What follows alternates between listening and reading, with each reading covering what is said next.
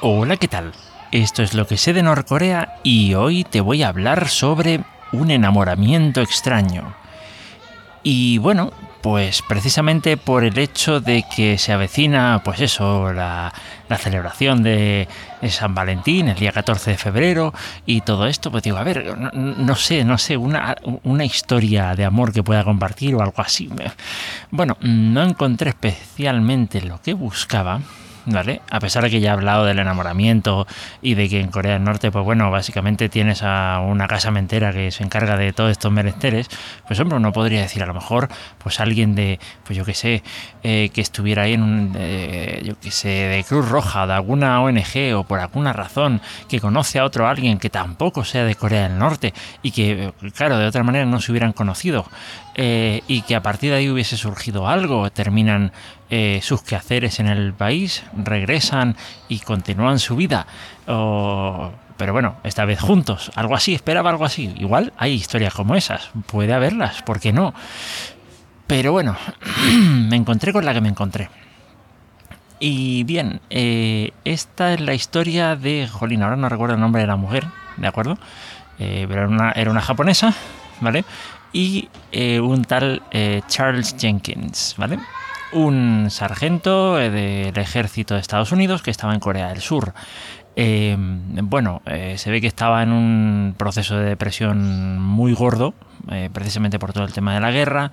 tenía miedo, pues eso, de, no sé, de, que se lo cargaran ahí o que lo llevaran a, a la guerra de Vietnam. Estamos hablando del 64, 65, según dice el artículo que comparto, como siempre, las notas del episodio.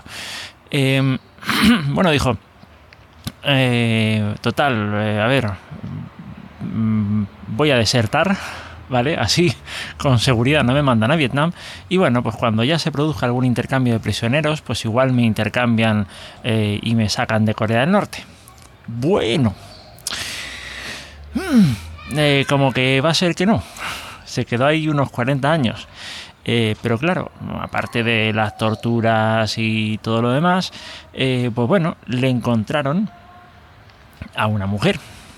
Vale, sí, pero no, no es que digamos, eh, bueno, tanto a él como a ella les obligaron a casarse, ¿de acuerdo? ¿Para qué? ¿Qué, qué? qué gana esta gente con esto? Bueno, sí que gana, o debería ganar el objetivo parece ser, vamos, eh, y lo terminó de confirmar, eh, el objetivo era pues eh, que ellos, pues, eso, tuvieran hijos y que no tuvieran rasgos coreanos. Así los podían mandar como espías, etcétera, etcétera, etcétera. Entonces, claro, básicamente la cosa, la cosa estuvo ahí, ¿vale? Eh, fue, fue muy interesante el, ver todo eso, ¿no? Porque al final uno dice, vale, bien, los obligan a casarse, tienen hijos, bueno, dice, bueno, al final, en fin, eh, no sé, en una situación así, a lo mejor, pues tal. Pero lo que ocurre es que después estas dos personas eh, se terminaron enamorando.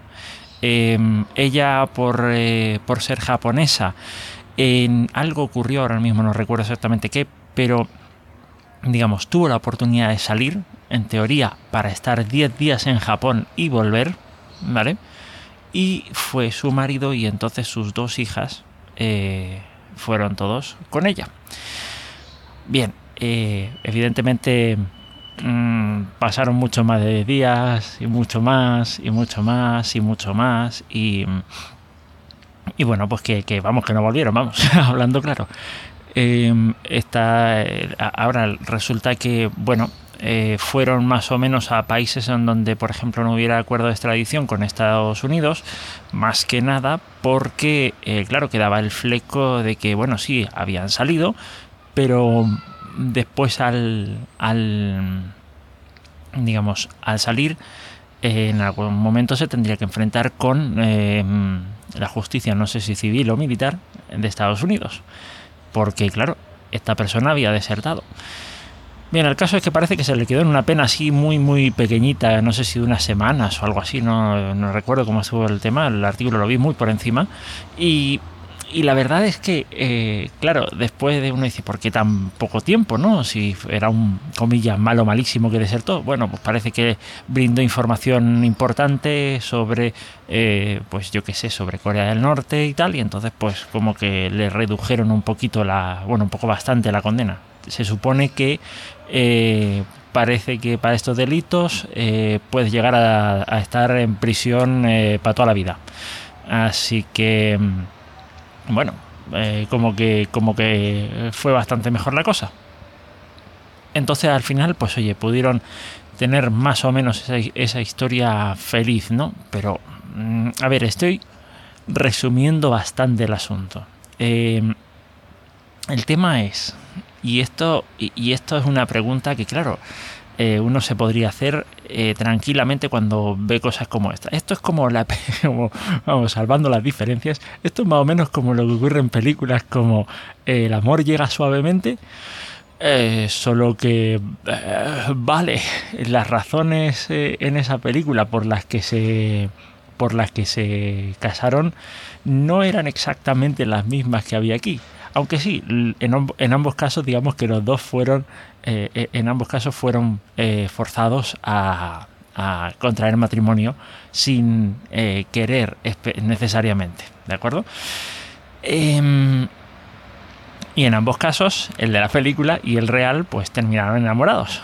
¿De acuerdo? Bueno, las películas son así, le puedes poner lo que quieras, pero es que la vida real es, es muy curiosa, ¿no? ¿Cómo es que uno se puede enamorar? ¿Cómo surge el enamoramiento? Después, eh, ¿será que es que te enamoras? Mm, esto que dicen, por lo menos aquí en España popularmente, que el cariño está en el roce. Eh, ¿Será que em, por la convivencia, por yo qué sé, porque al final estás forzado a convivir con esa persona, a tal. Eh, ¿Será que por eso al final dices, pues te terminas acostumbrando y bueno, pues puedes llegar a enamorarte de esa persona? Eh, ¿puede surgir el amor de esa manera? ¿Realmente es posible en el 100% de los casos? Eh, estamos, eh, digamos, no, nos estamos calentando demasiado la cabeza con esto del enamoramiento y no vale la pena. en fin, qué fácil es verlo, ¿no? Cuando yo, cuando yo estoy casado por amor y, muy feliz de estarlo. Pero realmente, a, mí este tipo de historias me hace pensar eso, eh, evidentemente no es, desde aquí no digo, no, estoy a favor de, los matrimonios forzados ni nada por el estilo, que, se sepa, eh, que se entienda. Pero mm, uno no deja de preguntarse cosas como esta cuando ve historias así, ¿no? Y nada, en este, bueno, ahora que se acerca el, el Día del Amor y de la Amistad, pues que oye, que fortalezcamos ese amor y esa amistad entre, eh, digamos, entre la persona a la, que más queremos, seguramente, y, nosotros.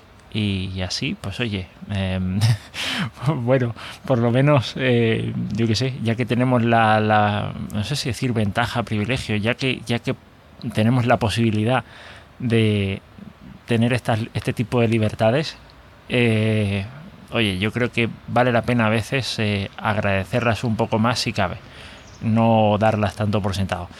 Y bueno, dejo esto por aquí y nos encontramos en el próximo episodio. Hasta luego.